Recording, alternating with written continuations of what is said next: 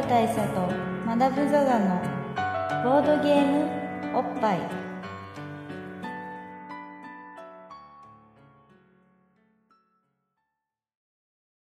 バブル大佐とマダム・ザ・ザのボードゲームおっぱい、えー、毎回ドイツ直送のボードゲームカードゲームを一杯やりつつぼんやりざっくりご紹介しております。MC1 のバブル大佐です。MC にマダム・ザ・ザです。まあそう言いつつもドイツゲームの話はしないけどボードゲームの話はするとそうですね。というのがこのポッドキャストなんですけども、えーまあ、前回に引き続き赤羽のストリートから、そうですね。うん、オン・ザ・ストリートで、こんなにストリート感あるとこもなかなかないっていうストリートでお送りしております、お送りしてるんですけど、まあ、我々やっぱりボードゲームのポッ話をしてこそなんぼというポッドキャストなので、はい。まあ、今日はねボードゲームをテーマに取り上げてトークをするという一風変わっちょっと一風変わった感じのテイストで変えましたね。うんえーお送りするんですけど、まあ、ボードゲームおっぱいは、まあ、本来ここから始まったというそうですね。あの原点だよね。原原点回帰だよね。原点回帰。原点回帰ですね。確かに。お送りしたいと思うんですけどからまあ言っておきましょう。通常回通常回です今回でもさそこのさ向かいのさあれ？あれのどういうことなんですか？あのさシャッターが閉まってる薬局のさそのあのシャッターの覗き穴っていうかあのなんつうの、ね。まあとにかく真ん中に穴開いてパカって開く真ん中の小さい穴。あの手かけるかわかけてそれをずっと覗き込んでる自転車の男性。そうめちゃめちゃ覗いてるんですよ。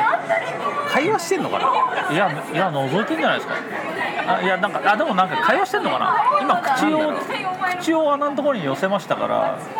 開けろもしかするとあの薬局の中で何かエロいことが行われてるとかもしれない。ねなるほど。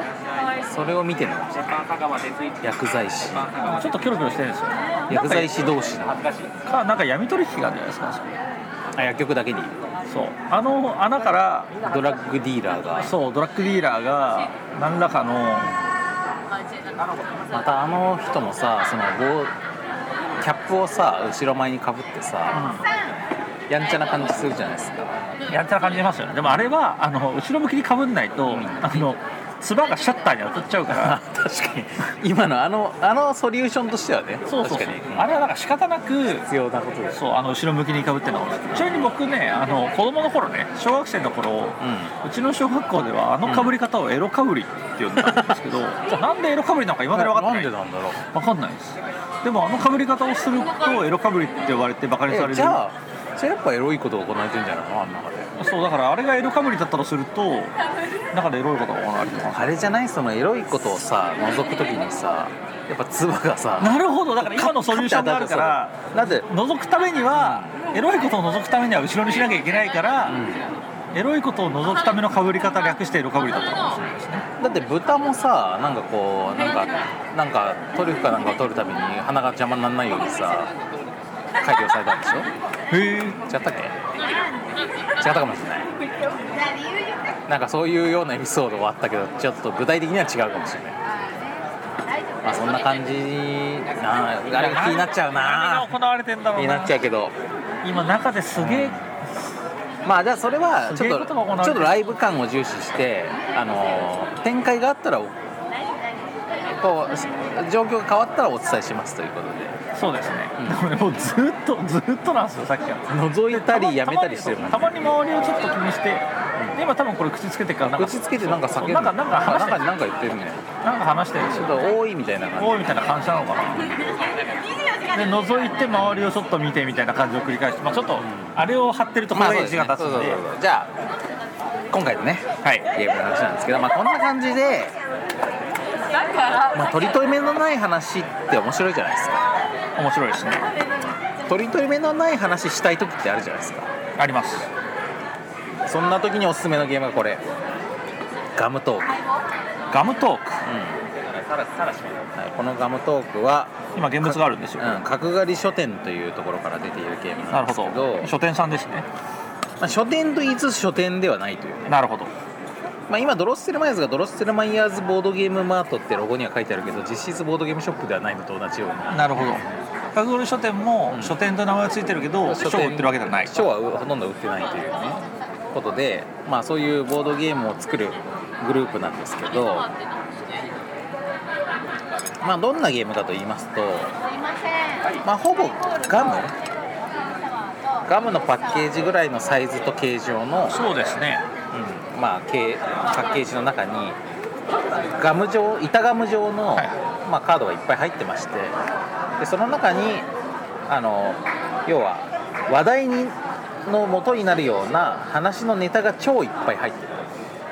なるほど。話のネタ。話のネタが。で、まあ、例えば1枚のカードを適当にランダムに引きますとそこにはい。1番プレゼントの話2番ピザの話3番ストリーミングの話。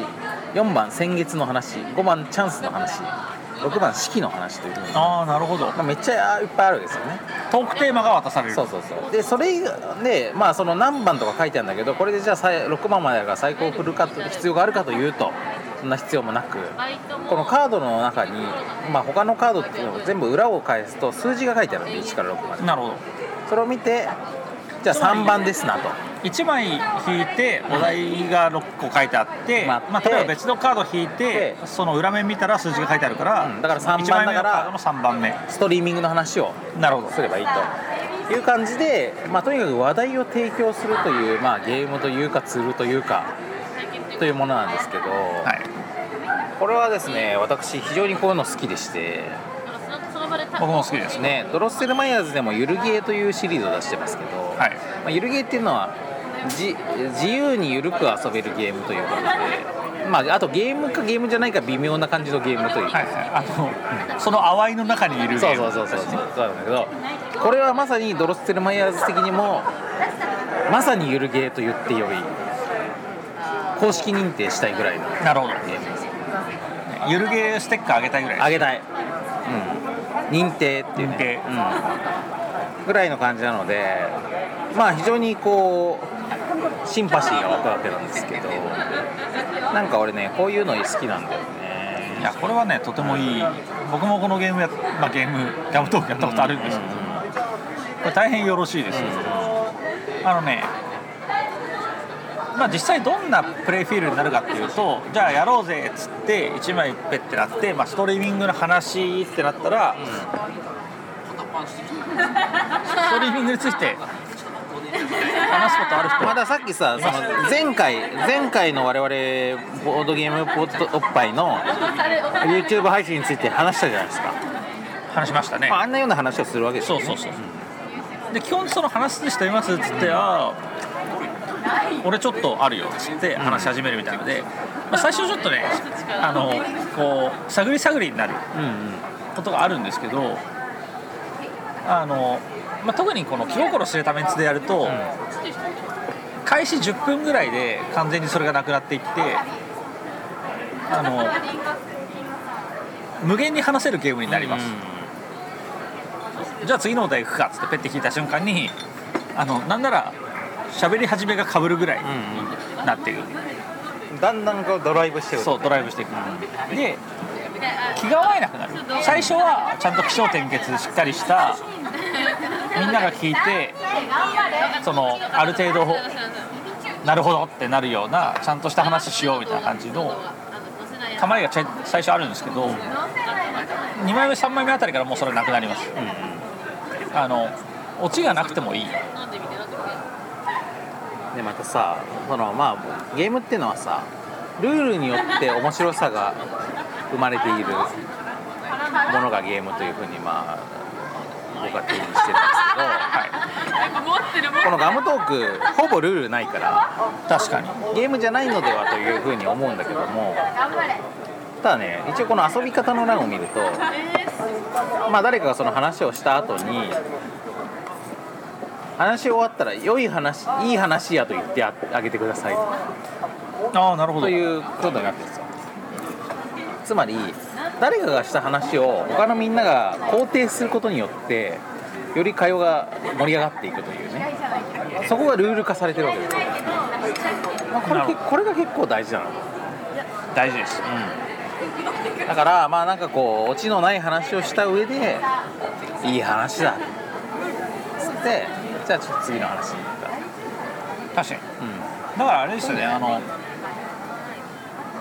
えっ、と、ったかシリーズっていうのがありまして、うんうんうん知ったか映画研究家とか、うんうん。知ったか同窓会とかいろいろあるわけですけど、うん同人作品映画研究家は正式に出たのかな、その商業で出たんですけど、まあその辺のゲームあの、まあ、軽く説明するとなんかテーマが決まったら、まあ、例えば知ったか同窓会物静かななんかさえちゃんみたいなのがいたとしたらそんな子みんな知らないんだけどもいたよねみたいな手で話をあの子はこうだったよねみたいなね。餅が好きだったよねみたいな。そうそうそうそう。そうだったよねっつって、あの子のこと実は好きだったんだよねっつって。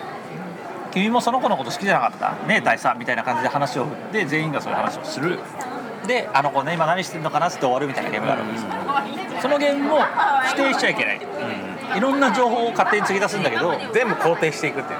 そう分かるみたいなことを言う。っていうそうそうだであれもすごくよくできてて、ガムトークもそれがすごく多分ね、あの同様の理由でいい感じに回る、なんか前にあのすごろく屋の丸田さんと代表のねマンさんと話したことがあるんですけどボードゲームって、まあ、勝ち負けを決定したりとかいろんな要素はあるけどもなんか一番コアになっている要素はなんかみんなで一緒に一つの儀式をやるみたいなことなんじゃないかと。そうだと思います、うん、とよく話すんですよ。でそれって、まあ、その時そういう言葉使ってたかよく覚えてないけど俺の中で別の言葉で言うと共犯性なんだよ。なるほどだからみんなで一個のまあ犯罪じゃないけど共犯になるみたいな。だからさその時にさ共犯グループと考えたらさ中で否定し合ってたらさグループにならないじゃん。うん反目しちゃうからね。そうそうそうそう。その時にこの「そうだよね」っていうのでお互いになんかこう認めていってそのそれをなんかだんだん高めていくみたいなのがその共犯性の向上という意味で大事なんじゃないかな。このガムトークのこのルールはその辺に非常にこう感じそれがあさせるれですよねその工程によって絆を強める要素があると。そうそうそうそうそうそうまあ特にその勝負をするゲームはお互いに裏をかき合ったりとか。まあそれはそれで面白いんだけどこれは勝負じゃないから。まあ一種の協力ゲームだってまあそうですね、それはすごく思うことですねやっぱり。ボードゲームが一つの儀式というものがあの根本にあるっていうのはものすごくわかる要素で、まあ、もちろんそうでないゲーム。というかそうでないというかそれをあんまり重視しないゲームというのもあると思っていて、その、まあ、よりだ競技性を極端に強めたもの。なんかはそうでないかもしれないなと思いますけど。パーティーゲームになればなるほどその儀式性というものの重要性は上がってきますよね。っていう話で言うとガムトークに関しては極地なんですよ。そうだね、うん。そのまあそれしかないからね。そうパーティーツールに近いので、だからそういう意味ではねすごくプリミティブなものだし本質的なゲームと言えるかもしれないですね。いや確かにさ人間ってさあと俺時々思うんだけどさ人間って人間って何を求めてるかって言ったら何を求めてると思います？人間が何を求めてまあいろんなるかものを求めてはいるけども。うん幸福じゃないですか。あるね。まあその人に認められるのは幸福でもあるし俺がね人間求めてるなって思うのは許しを求めてる。わかる。それもわかる。人間はまあ多くの宗教がそうであるように。人間ってね許しを求めてます。そう。でやっぱりそれもだから多くの宗教が言うように人間っていうのが基本的に罪深いもんだと。そうそうそうそうやっぱ現在を抱えてるから。まあ現在抱えてるか後から罪を負うかは宗教によって違うんだけど。ね。両方あるけど。で許しを求めてるからさ。だからまあこの場合どんな許しがこれによってもたらされてるかっていうとストリーミングについての話を気兼ねなくするという許しが与えられる。うちらがクリアした。でその許しさえあれば俺ストリーミングについてめっちゃ話すんだけどなって思ってる人も 普段は飲み会でストリーミングの話をめっちゃすることはさはばかれるじゃん。はばかられる。だってこんな話言いましてもなんかあいつ突然何の話してる そうかなんで突然ストストリーミングの話すんだよってなるでしょ。だからさそこでさこのある種その許しを与えることによってなるほどね。ゲートを開いてくれる。そうそうなのよ。この話していいよってそういうことだ。そうそうそうそう。で俺ね俺俺はね結構飲み会の会話にうるさい男で。ああなるほど。飲み会が終わった後に今日の会話良かったな。と か今日の会話もう一つ食い足りなかったなとかまあ毎回思うタイプなのでそれで言うとさ まあそういうタイプの俺みたいな人っていうのはさ大体の話はしてほしい。のはいはい。大体の話はそんな話聞きたくないわとかはあんまなくって大体は求めてる。だけど求めてるよしてもいいよっていうことをやっぱこううまく伝えらんないよね。当然ストレートには言えない。そうそうそうそう。でさそのこうやって2人ぐらいで飲んでるともう1人がよしって思ったらよしってなるからそれでコンセンサスが得られてあのなんだろうな。まあトントロについてとかさ。トントロについて俺がどう思ってるかみたいなことがめっちゃ話せるけどマダムが別によしよしと思ってればさ。なんだけどこれがさ飲み会の人数が増えてなんか78人とか飲み会になると78人に対してさずっとトントロの話するのってすごくはばかられるじゃん。まあそうですね。いや俺そんなにメンタル持たないですそう。でやっぱねそこが難しくってもしかすると残りの7人もこいつのトントロの話もっと聞きたいと思ってるかもしれないんだけど、トントロ大好き場の可能性もあるそうそうそう可能性もあるけどやっぱこっちが自粛しちゃうから確かにね。自粛ムードになるじゃん。だからねやっぱ人数多い飲み会が盛り上がりにくいのはそのせいだと思う俺でもねそうその話で言うとガムトークはすごく気づきを与えてくれたことがあってその1枚なんかお題出るじゃないですか、で大体あの当たり障りないやつが出るんですよ。あなんか焼肉についてみたいな話とか例えばあるじゃないですか。でみんななんかちょっとね、うん。そのふーんみたいな顔するんですよ。あ焼肉についてとかそんな話すことないやろみたいな顔全員するんですよね。まあとりあえず話しますなるんですけどこれね本当ねみんな分かってないの、さっき言ってた自粛をみんな無自覚に全員がしてるから、あの本当は自分の中で話すこといっぱいあるの。に、うん。みんな話すべきことじゃないってそうだよね。無自覚に思っちゃってるから、だから例えば焼肉の話って言ってもみんなふーん話すことないねって顔になるんですけど話始めるじゃないですか。20分ぐらい次のお題行かないんですよ、だから激論になったりするんだよね。そう えでもえでも焼肉で最初に頼むのっつったらこれでしょみたいな。たいな話もあるし、まあ、ちなみに俺は一人焼肉とかも行くんだけどみたいな話して、まあ、ちなみに俺も行きますみたいな話してとかもあるしそうみんな肉肉頼むじゃないですかっつってでよくそのご飯を頼むや頼まざるやみたいな話もあるじゃないと。でも正直今の年齢になってくると俺はあの俺はクッパが食いたいと。肉も早々に俺はクッパを食いたいが複数人で行くと俺だけクッパを頼むわけにいかないっていう空気になったりもするみたいな話もすると、ね、30分あっという間に過ぎるんだよ。だからねみんなねあるの。ね。そうあんだよ。どの話題に関してもみんなあるんだよ。そうだからみんな心の中に焼肉についての位置加減を持ってるんだけどそれを普段ロックしちゃってるからそれにロックを解除してあげるのがまあこういうそう。ガムトークみたいな。まあこれだからやっぱ j y パーク先生みたいなもんそうだから j y パーク先生みたいなもんなのよマジで。そう あなたの焼肉の話はそれだけで特別なんだよっていうのをね気づかせてあげる許しだよね。そう。で許しっていうのはさこう今まで人類の歴史の中でさ本当イエス・キリスト。ブッダねゴータマ・シッタールタ同じじゃね？え かまあいろんな人が与えてきたわけですよ。そうっすね。そう。いうものがこんなこんな手軽にね。いっぱいいっそうぱい入ってるっていうのがね。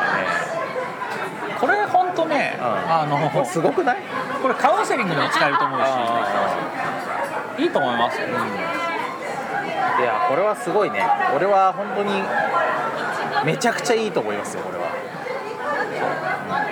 まあ、こんなこと絶対ないんだけど例えばちょっと今息子が引きこもりで、あのご飯も2階の部屋の前に置いてみたいな感じで親子のコミュニケーションないんですよ。みたいなことがあったとするじゃないですかそこでさこうカードをさ1枚こうさドアの下からさシャッツって入れて VR の話って書いてそうそう VR の話っつってそうまさるちゃん VR でどう思う？どう思う？PSVR これからまた盛り上がると思うよ。PSVR はっつって始まるわけじゃないですか、そうオキュラスだったらさやっぱり今までのゲームに比べると解像度の低さとフレームレートの低さでちょっとガクつくみたいなのがあってそうまだこれがメインストーリーになるには時間がかかるんじゃないかなみたいな話を息子がするわけじゃん。そうするする。でそうすると母親もさそう分かるわっつって、そうそう。そうそう。PS5 にもねどういうこれをどう戦略的に組み込んでいくかって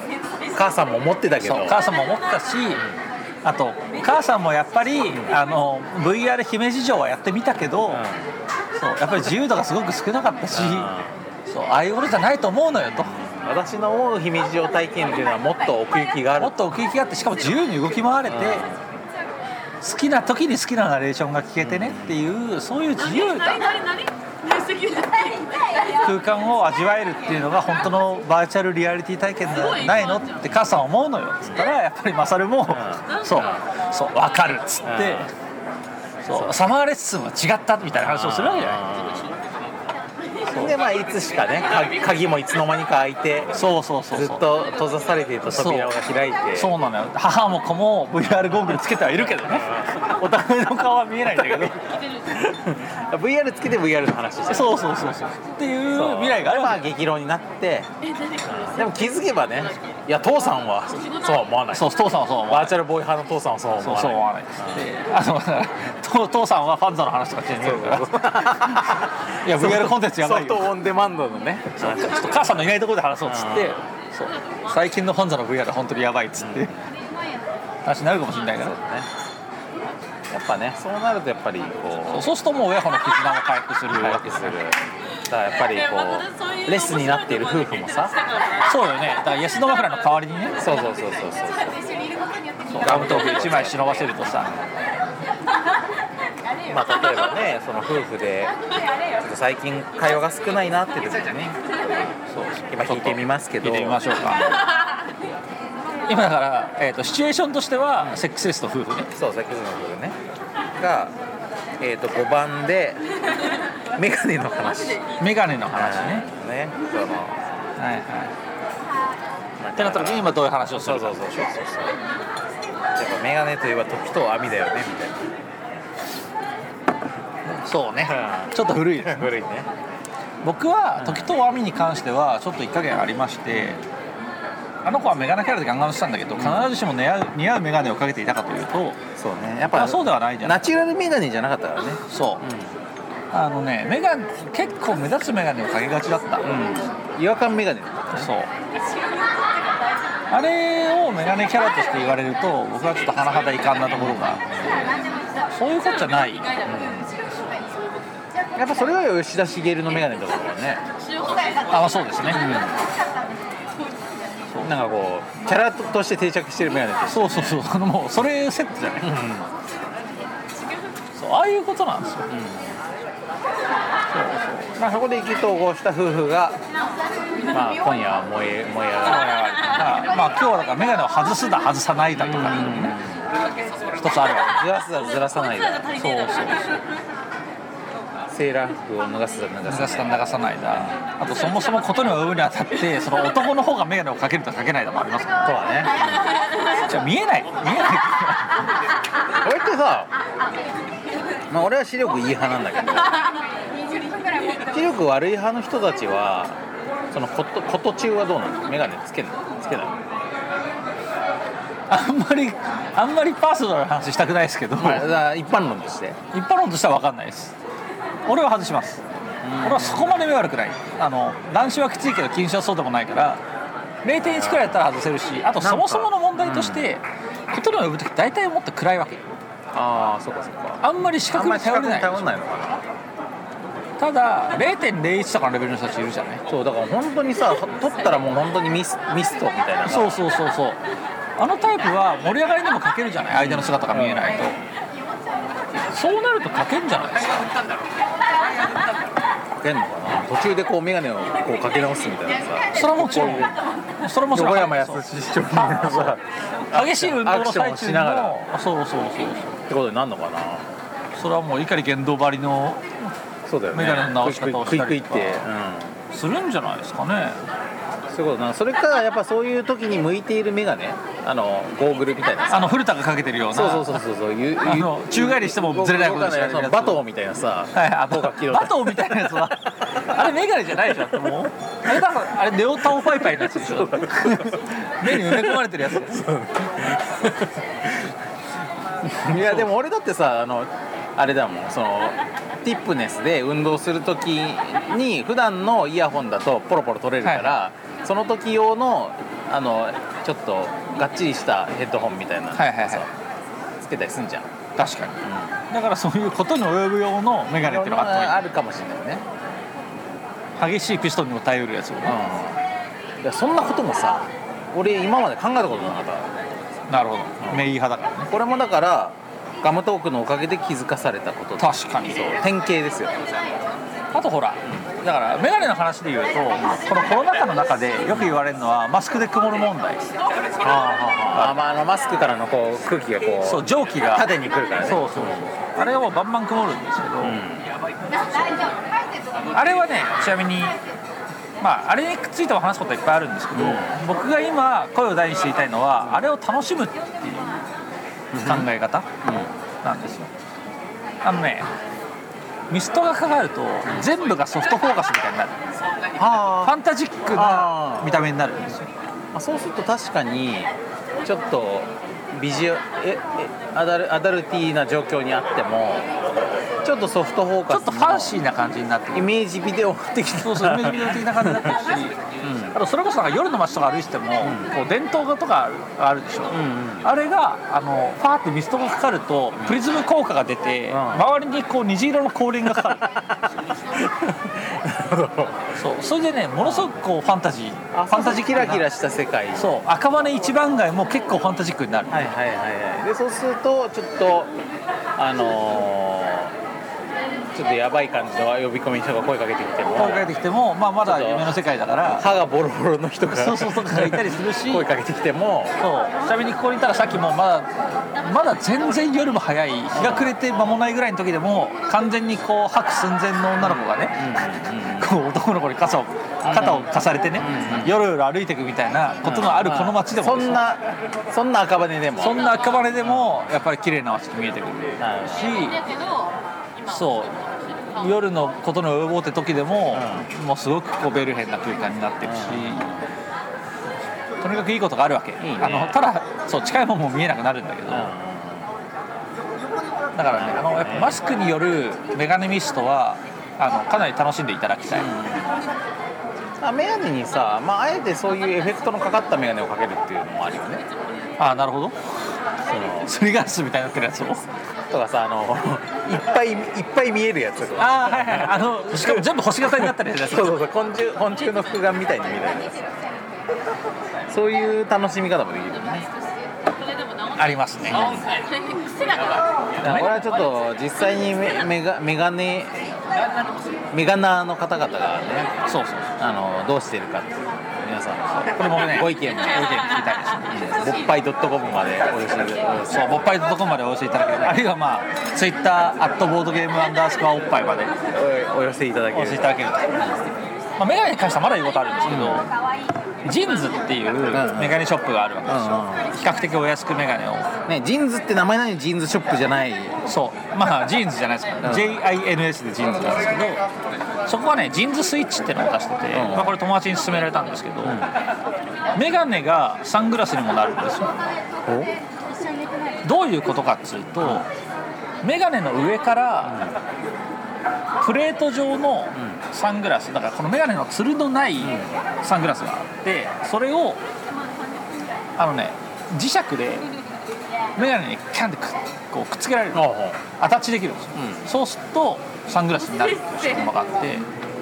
なるほど。メガネメガネ状にサングラスパーツをくっつける。そう。そうするとだからだから度が入ったメガネの上に度が入ってないサングラス状になったやつをカチャってつけるとサングラスになるよって代物があるんですけどこれがねあのそう最初聞いた時バカっぽいなと思ったんですけどこれがね至極便利。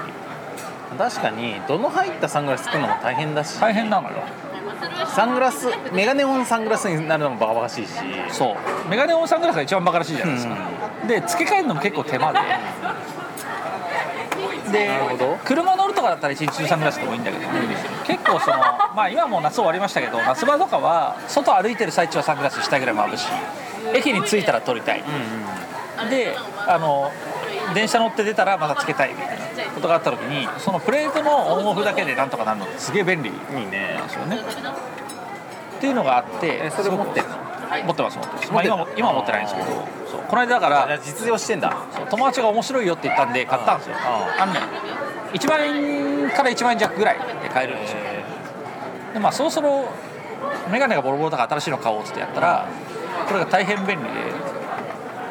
なんでねメガネもの革命じゃん。そう。これ革命です、うだからねあれはメガネものにはめちゃくちゃおすすめなんで皆さんぜひチェックいただきたい。皆さん JINS のね。そう JINS の JINS Switch ってやつです、今任天堂スイッチが品薄だとしてもね JINS Switch。そう。まあ JINS Switch も一時品薄でした。品薄なんだ。よスイッチと名の付くものはね。スイッチこれからスイッチだな。今はスイッチの時代。時代はスイッチですよ。そう。スイッチと名の付くものは大体モダンだと思っていただければいういそだねスキマスイッチしかり。アークライトのスイッチゲームズしっかりね。モダンじゃないですかモダンだね。まあそんなようなことも気づかせてくれるのがこのガムトーク。そうですね。ほら予想リスナーの方も思ったでしょ？予想より長いなと。この話だけえなと。そうメガネで結構長かったなと思ったでしょ？こうなるの。そうなんだよね。しかもガムトークあれじゃんそのマダムが他にもあの活用法を知ってるんでしょ？あその話しましょうか。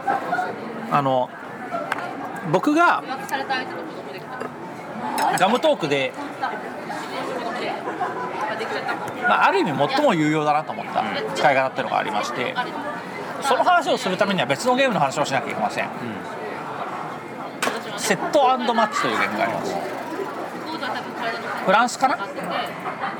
多分フランスのゲームがありまして輸入ゲームね。輸入ゲームです、セットとか、マッチとかっていう言葉から勘のいい方は想像がつくんですけどテニスのゲームなんですよ。一見ガムトークとは全く関係なさそうですが。そうなんです。テニスのゲームでで、まあ、ボードゲームなんです、2人あるいは4人用ゲーム、つまりシングルスでテニスをやるか、ダブルスでテニスをやるか。ガチでテニスのゲームなんだね。そう、一言で言ってしまうとおはじきテニスのゲームなんです。あボード上でもう本当に指で弾いて。そうです。テニスコートを模したボードがあってでそこにテニスボールを模したおはじきがあってそれを指で弾いて、ここにボールが行きました、んうん。で相手はそれを弾き返してここにボールが行きました、っていうゲームがあるわけですでまあ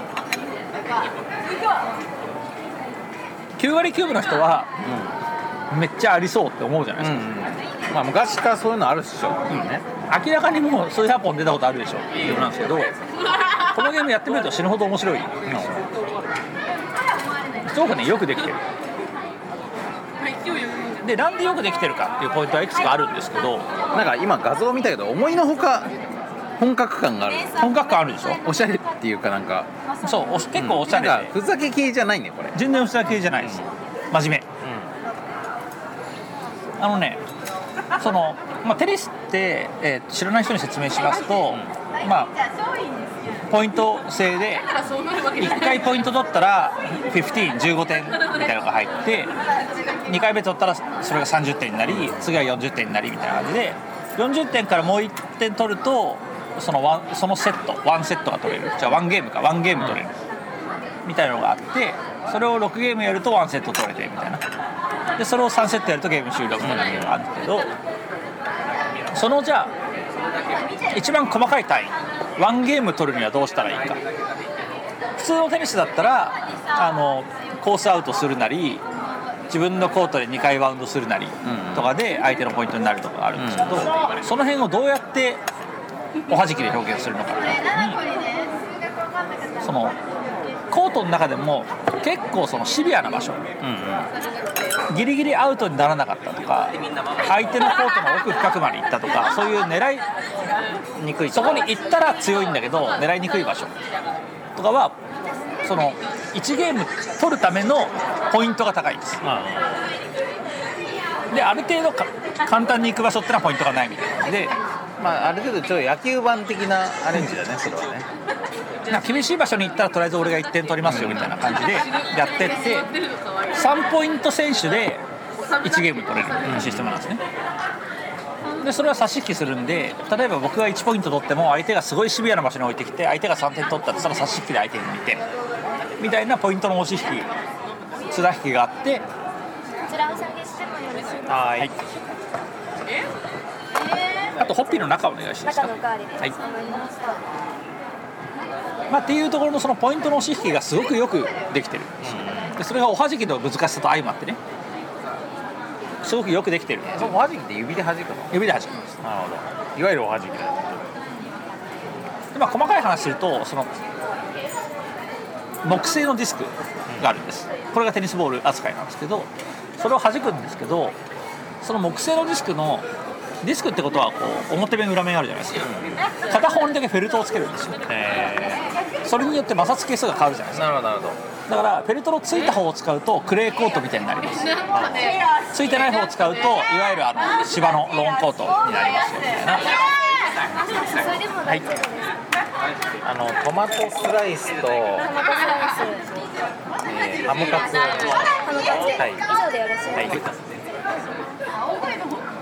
まあ、っていうのがあってそこのプレイ感の違いも楽しめるしさっきの問題もありかつなんかネットインのボーナスがあったりとか自陣深くから相手の陣に深くにやったらボーナスがあったりとかこういろんなルールがあってかなり本格的なゲームになってるんですけどこのゲームには一つも比較的大きな問題があってあのおはじきってそんなにコントローラブルじゃないっていうことを皆さんご存知だと思うんですよ。今聞いてる限りだとかなりかなりガチめのテニスシミュレーションっていう感じ。そうガチめのテニスシミュレーションなんですけど何が起こるかっつうとじゃあ初めての人がこのゲームやろうぜってなるじゃないですか。こせや起こせや。でまあここでまたテニスのルールが入るんですけど最初にまずサーブをしなきゃいけない。でサーブっていうのは自分のコートのちょっと外から打って相手のコートの一部のエリアにそのボールを入れなきゃいけない。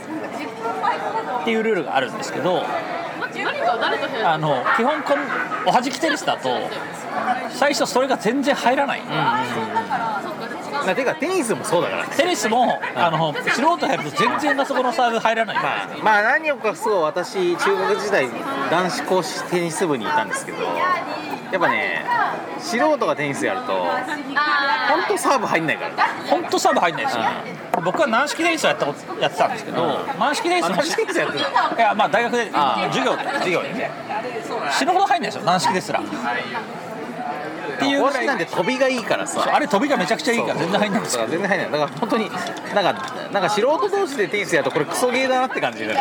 ゲームにならない。ですよね、全くラリーがないから。まあ、っていうレベルのものでおはじきテニスでも同じことが起こるで基本的にテニスってのは2回それが失敗すると、ポイントを失っ相手にポイントが入ってみたいなことになるんですけど、そのルールちゃんとやってるとひたすら相手にポイントが入ってくる。ん。ですよね。っていう不思議になってで例えばプロの試合とか見てるとですよ。基本テニスの試合って自分がサーブを請け負うとそこは取るのがチャンス。だよねそう。そこは基本取れるもの。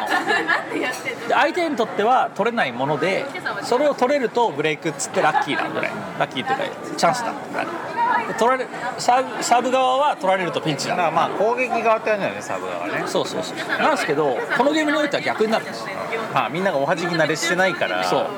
サービスゲームっていうのはこっちがピンチの状態で取れたらラッキーまあ逆に言うとテニスぐらい熟練してやってねっていうことだよね。まあかもしれないですけどでもちょっと乖離が激しいじゃないですか。でそこを一応回避する方法っていうのが設けられてるんですこのセットアンドマッチっていうゲームには。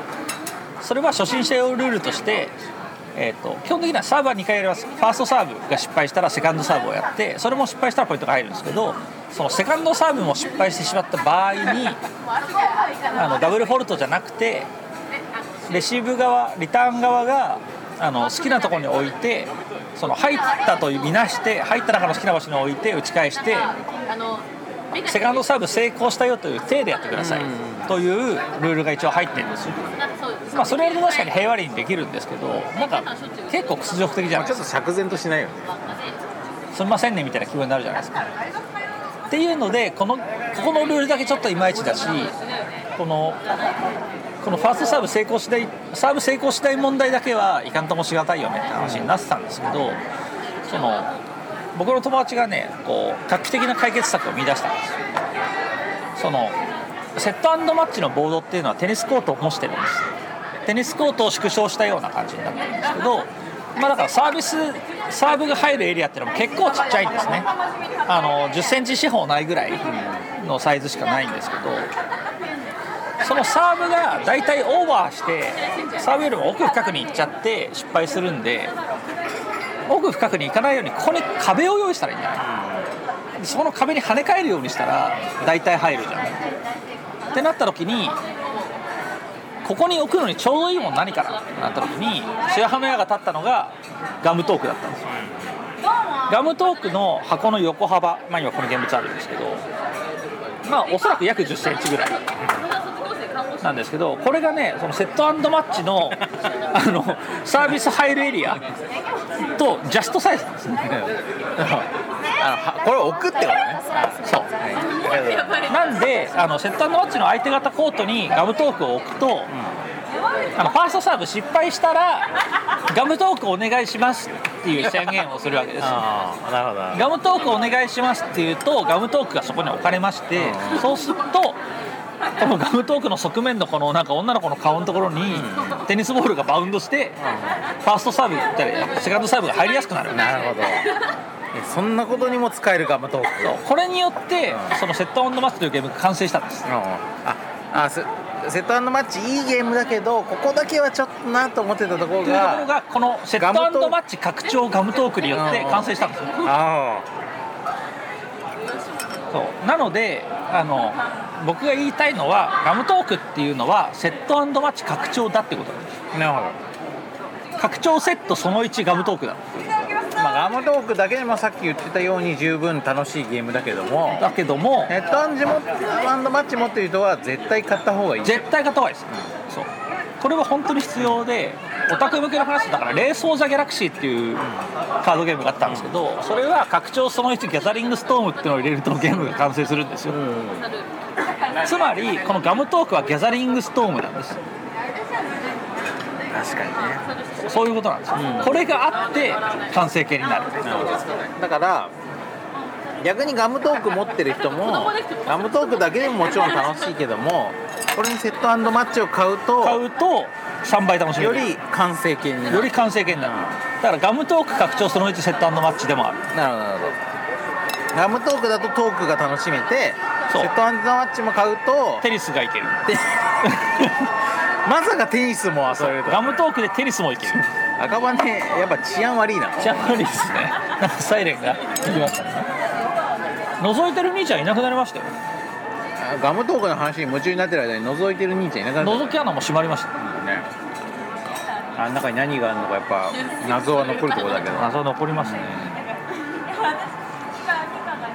ガムトークだからまあガムトークの回と言いつつ2つのゲームを紹介したか感じになりましたけど、まあ、どっちのパターンで言ってもやはりガムトークというのは持ってて損はないゲームだと。どちらにしてもガムトークは必要なんですね。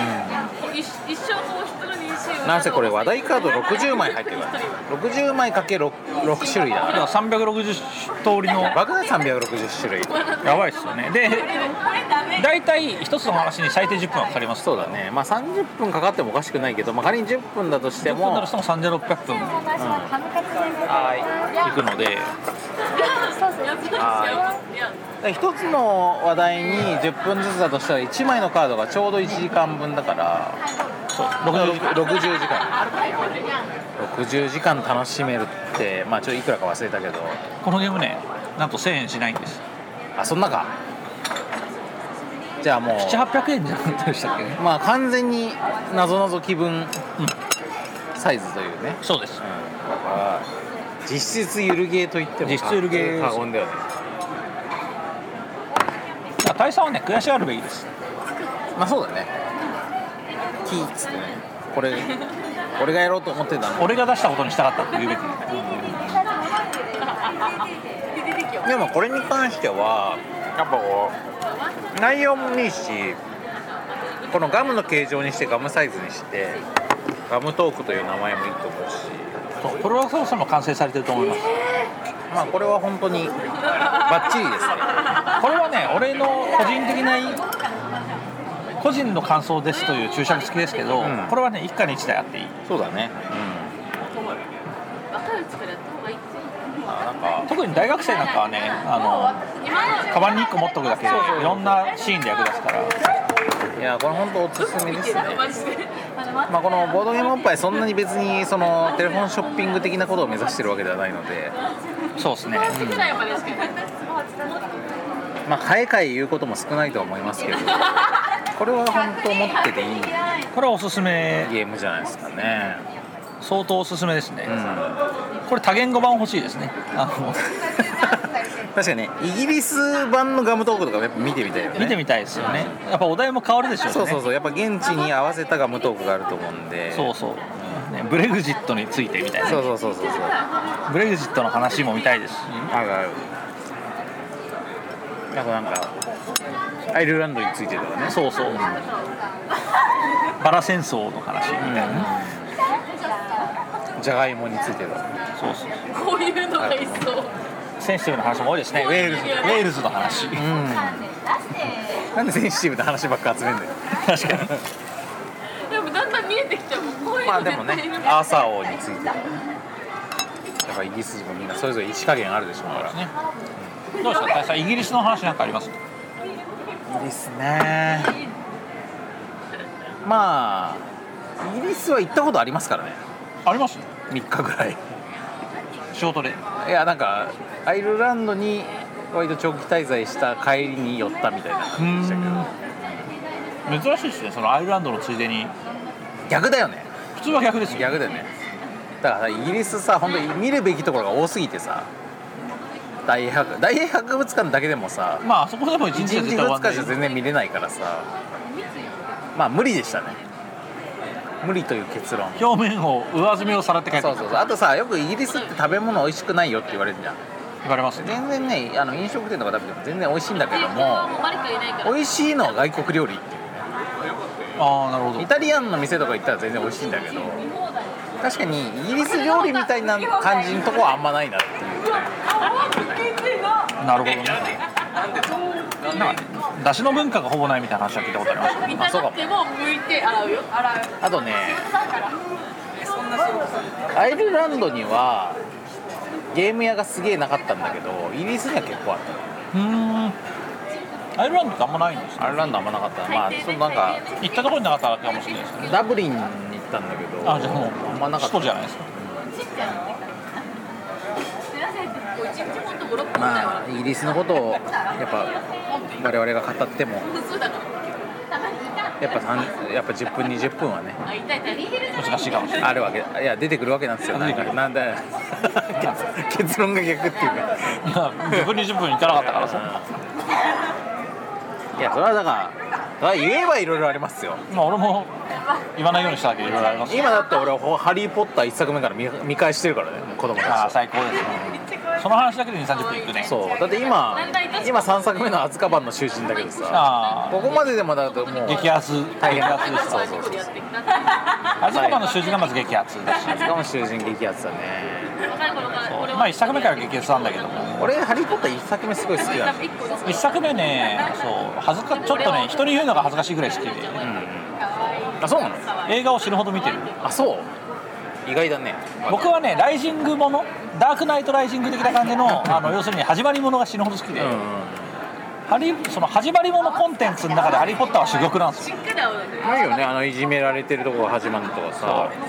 であの魔法の世界にバッて入って、うん。なんやこれっていうあのなんかシンデレラ的なねうんうん。話があってのでこうなんかののっけから結構重要なことを成し遂げるまでの一連のシンデレラストーリーがとにかく完成されてるし特に映画は映像美がすごいんで。そう。そうハリー・ポッターと賢者の石に関しては透明作だってはばからない。最高だよね。あれさ学校ほぼ学校の中だけで展開するのもいいよね。そう。やっぱ俺学校の地下にダンジョンあったりするの超好きなんだよね。いやあれのワクワクワク感がすごいよ。アズカバン俺好きなんだけどちょっと学校の外に出がちなところが気になるんだわよね。かる。それはねハリー・ポッター全体で言えることそう後半に来るに従って学校の外に出がち。そうなんだよなやっぱ学校のあの閉鎖空間としての学校というのがロマンだから。そう。そしたの学校がめちゃくちゃ魅力的なんで、でそたまに外に出ると森っていうね。まあ 森はねあれでも学校の敷地内かもしれない。そう敷地内。敷地内なんですね、俺よ俺の行っていた横浜国立大学元がゴルフ場だからはいはあの北大の次に敷地が広い大学として有名なんですけどいやばいっすね。結構山ここ小山一つ大学になってるみたいな感じだからあんな感じで結構林みたいなのが結構あったんで。まあ多分ホグワーツもそんな感じなんじゃないかな。多分そんな感じ。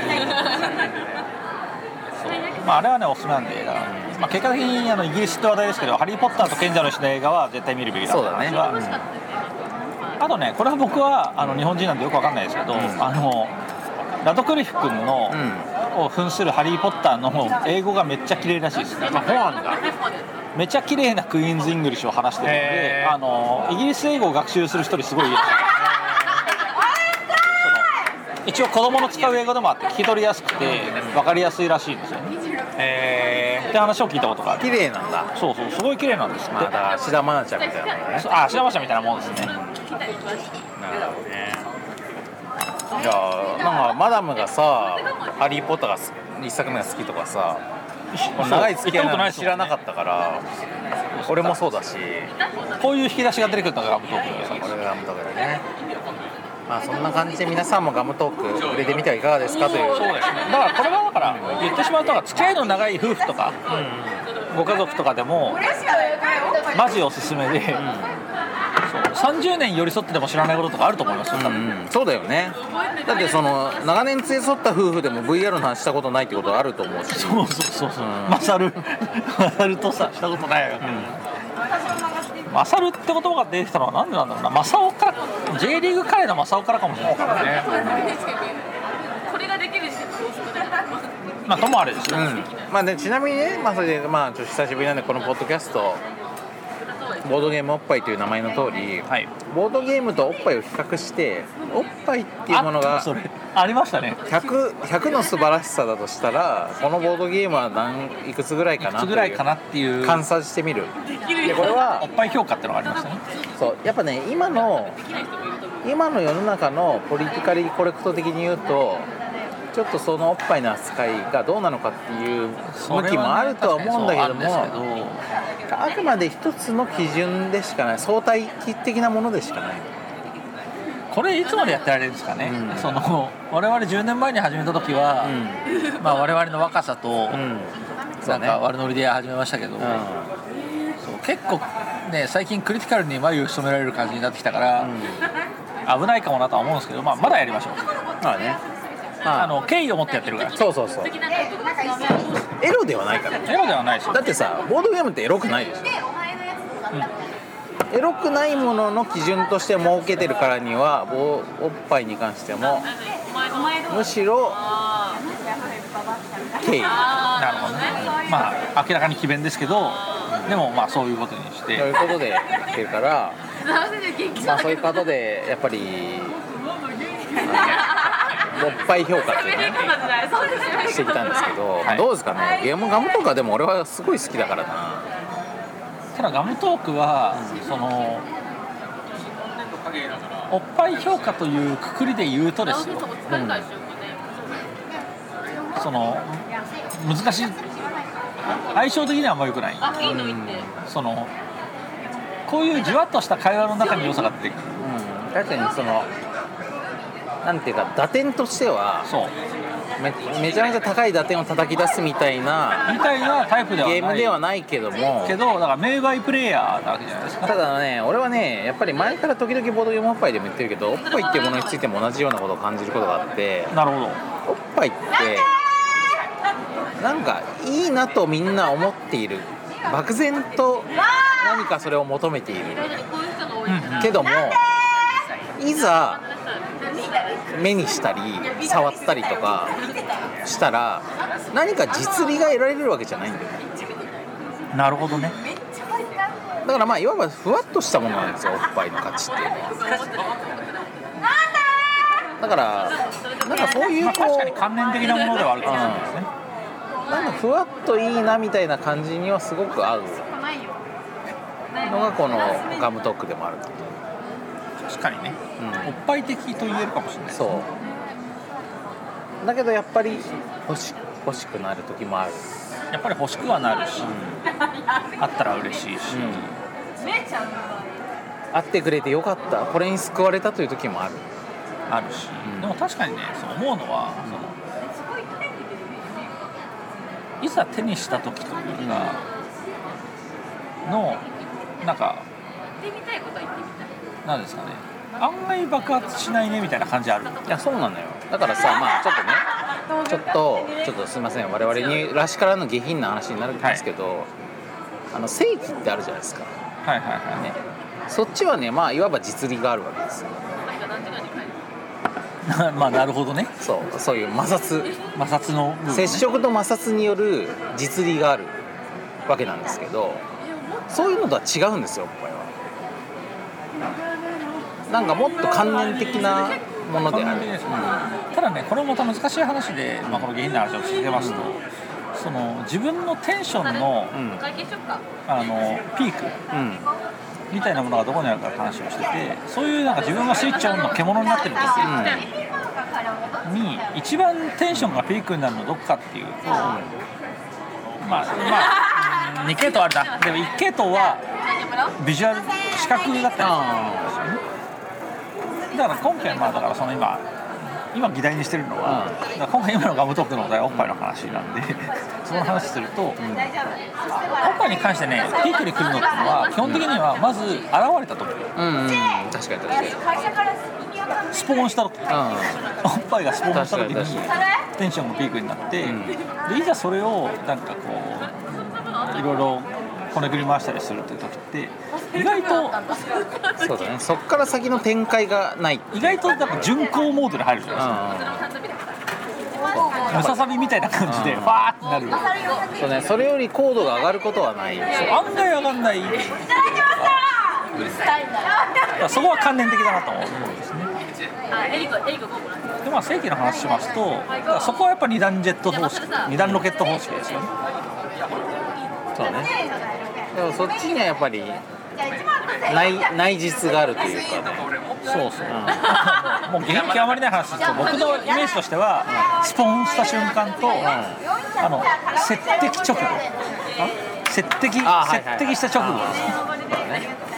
ドッキングドッキング直後。ににピークがあるなと思ってます釣りバカにし的なことで言うと。そうそう。そうあのドクロとバラじゃないや、えっとボタンとバラでいうところの、ボタンとバラでいうところのドッキングドッキングです。よ、なるほど。20円ある人。でも基本的にやっぱりねファーストインプレッションうん。なんですわ。あみたいな話を踏まえた時に。そうだね。どのぐらいのそうあのおっぱいと比べてどうかっていう。おっぱいは二段ロケット方式になってないんで、あのより関連的であるという言い方はできる。そうだねまあでもやっぱ俺はかなりの高さだと思っていてまあちょっと久しぶりだから以前の基準を忘れてるとこは正直あんだけど まあ俺の中では80とかいうん80はねやりすぎですわ。じゃあ75ならうーん70まあ多分だけど、今俺は70ぐらいだったらと思ったけど、おそらくリスナーは70でも明らかにやりすぎだって言うと思います。よじゃあ。確かスモールワールドが60とかですよ。スモールワールドいいゲームだからな。めっちゃいいゲームですから。ねでもまああの我々別に一貫した評価基準を持ってるわけじゃないから。そうそうそうそう我々だってあ、ね、経済でいうと金本位制みたいなもんじゃないから。確かに。変動為替制だから。そうそうそうそこ考えるともうガッチャガチャに売れていく100っていう。ピークがあるだけだからねそう。そうそう。まあでも60代は行きたいな。60代は絶対行くでしょ。うん。60だって俺相撲若ガムトークかっつったら俺ガムトーク言いますよ。うん。今ね今の我々にはね。これこれができたこれがガムトークって話題カード60枚入ってるから65これでできるからできるなるほど。控えちょっと控えめにいきましょう、うん。でもポテンシャルはもっとあるよ。だってさっきのセットマッチとのさ合わせ技とかもあるし。そうセットマッチと合わせたらものすごい高みに行きますそうですけど、ガムトーク単体で考えたらたら60控えめにいって60でももっと高いポテンシャル出すこともあると思うよという。それでいきましょう。ではじゃあガムトークは60 60おっぱいです。ねちょっとね。これ水筒とかついてきてあちょっとすみません。今トマト食いながら話してましもったいないもんだってたあそうだよのおっぱいとガムトーク似てるなと思う最近ね時々思うんですけどおっぱいってそこら辺にあるじゃないですか。まあもちろん全人類持ってますから。そう。で女性って意味で言っても全人類の半分はいるわけだしそこら辺に歩いてたりとか いるわけでしょ？存在1人感2つのおっぱいを持ってますよね。確かに。で我々も男もまああまり実用性はないとはいえ持ってはいます。男たちもおっぱいをつまりそんじょそこらにあるものであるにもかかわらずなんかあまりこう浮上してこない、うん。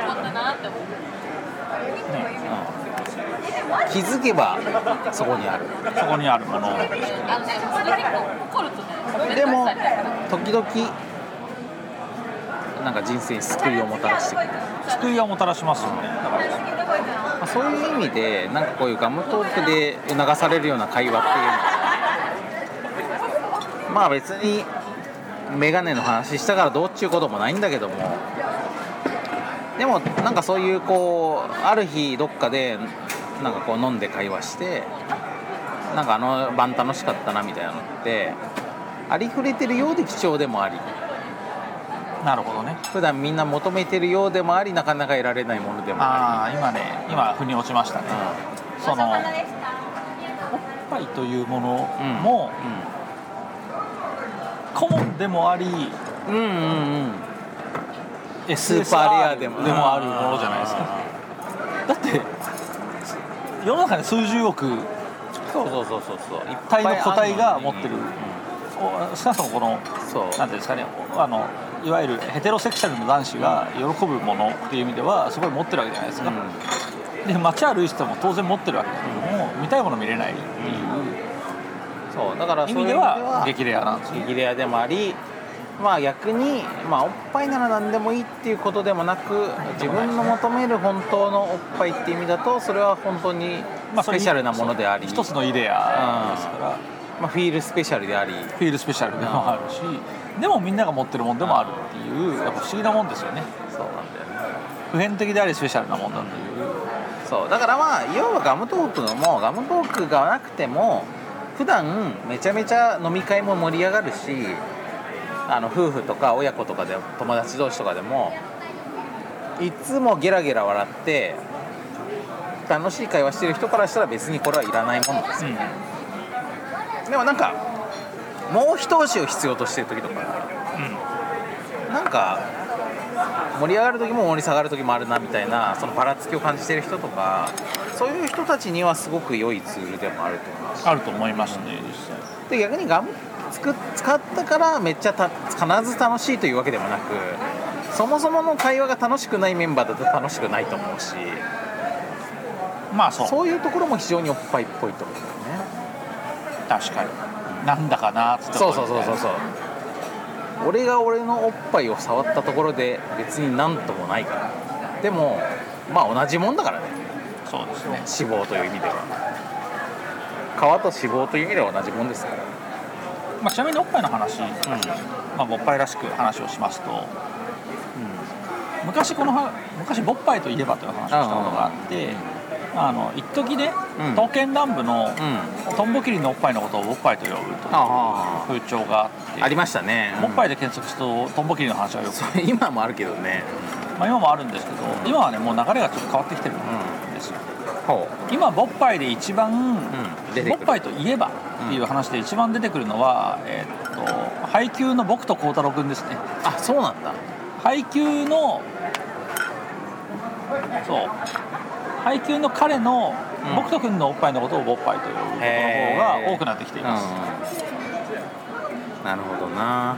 どんどん新しい世代のボッパイに追い越されていくそうそう。そうなんです、うまあ、あとはだから単純におっぱいという言葉の「お」をやっぱオスメスのオスの漢字を当てておっぱいと呼ぶとはいはい。いうふ風潮が結構あります。言うと我々別に全然惜しくないからね、そう。そうまあ我々は違いますけども、うあっちの界隈ではうんそういう用語が使われておりますと、このボッパイ英語サーチ勢としてはですね。ん、うんうん。そういう話が出てきまして、まあ、当然ながら僕と君とあの一番カップリングされやすいのは同じチームの赤橋君であるという話も、あのついでにうんうん。お伝えしておこうと思います。じゃあこれはあれだね。あの我々のこのポッドキャストを長年聞いてくれてる人たちもね世の中の今ボッパイの主流はそっちになっちゃってるという、そうですそうです、けどボッパイのメインストリームを知りたければ配給のうん。BL 界隈に足を踏み込めという話になります、だけど我々のような古き良きボッパイのそうです。人たちもいるそうですそうです。ということで。まああれだな思いのほかやっぱりこの回は原点回帰。原点回帰だったかもしれないですね。やっぱこのボッパイ評価というものについて考え直す。考えた回もなかなかなかったなかったですね。うん。これふさわしいんじゃないですか？そうですね、ん。まあ、ポリコレとは向き合いきれなかったが、うん。まあ、向き合いきらないでこれからも行きたい、うん。本気で向き合うとやめざるを得なくなっちゃうので。そうだね。というわけでですね。うん、その辺はちょっとか、まあ、考えていこうとは思いますよ。徐々にね。なるほど徐々にね、やっぱ007がはいはい。もうずっと 007らしさとハリウッド新しいハリウッドバナーの中で戦い続けているような、確かに。うあの明らかに廃反していん、るそうそうそうそうそう。まあ我々もねある意味そういう立場にあるものとして、そうですね、うん、考えてはいくと。考えてはいきますといううん。ね、反映されるかどうかともかく。そうそうそれに関してはまあ今後の我々の日和次第みたいなところもあるし、まあ、我々の倫理観次第でもあるということで、いややっぱ敬意を忘れないでいきたいね。敬意はもう最初からある。うん。それを忘れないでいけば。まあ。最初からあるし、ん。年を経るごとになんかそれが際立ってる感じはあって。そうだよな。